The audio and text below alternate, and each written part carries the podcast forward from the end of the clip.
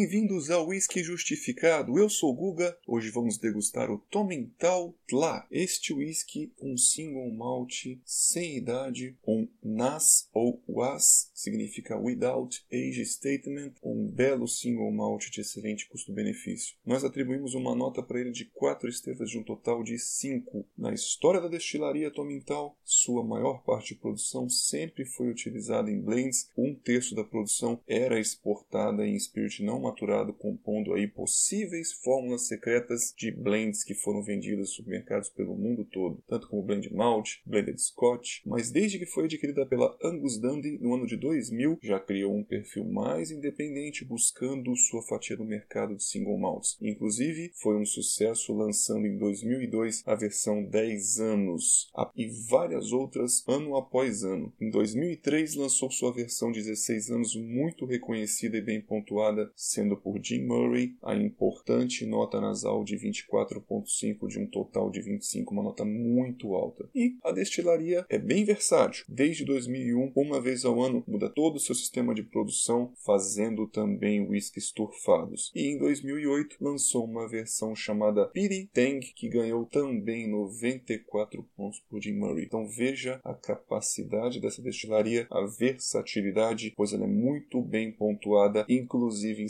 segmentos diferentes. Seus armazéns têm grande capacidade que podem abrigar até 120 mil barris e a gente ressalta também a versão de 15 anos finalizada em barris ex-vinho do Porto. Também descreve a importância da sua fonte de água, mas ela está sendo citada aqui no podcast pois o nome da nascente chama Balantruan, que seria o mesmo nome dado para algumas versões turfadas fabricadas pela destilaria. Este aqui então, chamado Tomental Tla, montado como uma seleção cuidadosa e criteriosa dos maturados de várias idades que passaram por American Oak Casks Ace Bourbon, podendo ter aqui sim whiskies mais velhos na composição, mas esse nome Tla vem do termo gaélico que tem um significado de gentil ou tranquilo, inclusive trazendo 40% de teor alcoólico, ou seja, até mesmo na diluição foi utilizado o máximo possível de água, que também não deixa de ser uma técnica para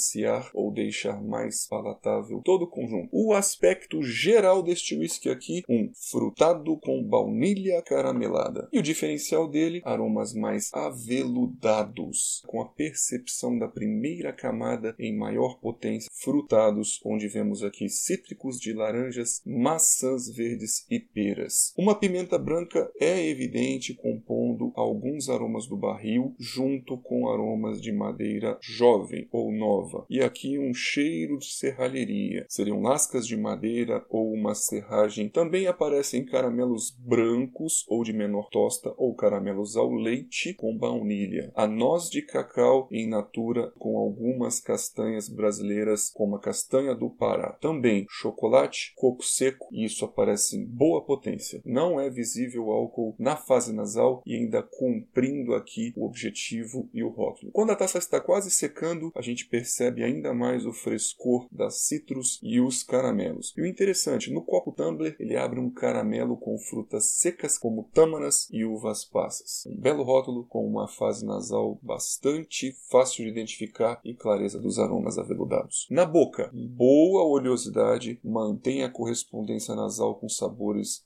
frutados. Aqui os barris mostram toda a sua nobreza, influência positiva, ou seja, aditiva ao sabor da bebida. São perceptíveis taninos vegetais, levemente apimentados, salivantes. A gente percebe aqui como se você pegasse uma pimenta e mascasse a semente dela, pois os taninos são pinicantes, muito insistentes e persistentes, causando salivação por muito tempo. Logo após essa diluição da salivação e outras tomadas, outras bebericadas, se acostuma e aí sim vão aparecendo aqueles sabores de tostas doces e dos caramelos. Persistência gustativa é alta e o residual de boca bastante oleoso. Um retrogosto aqui depois da deglutição vegetal e bastante amadeirado, com tostas amargas que se concentram principalmente na base da língua. Então a gente termina falando que este whisky foi bastante prazeroso, um achado por menos de 200 reais, trouxe muitas notas e nos fez conhecer essa destilaria que nós gostamos muito. Percebe-se então que o Quercus Alba, o carvalho americano de pouca passagem e bem selecionado, direcionado pode ter uma influência positiva muito interessante e tânica apimentada ao caráter final. Geralmente, essa picância, essa influência muito positiva é mais visível ou perceptível nos espíritos finalizados em carvalho europeu. Então aqui a gente poderia falar, sim, foi um belo trabalho do mestre de Stiller. Meus amigos, eu fico por aqui, vejo vocês no próximo podcast e nos acompanhem no Instagram. Um grande abraço.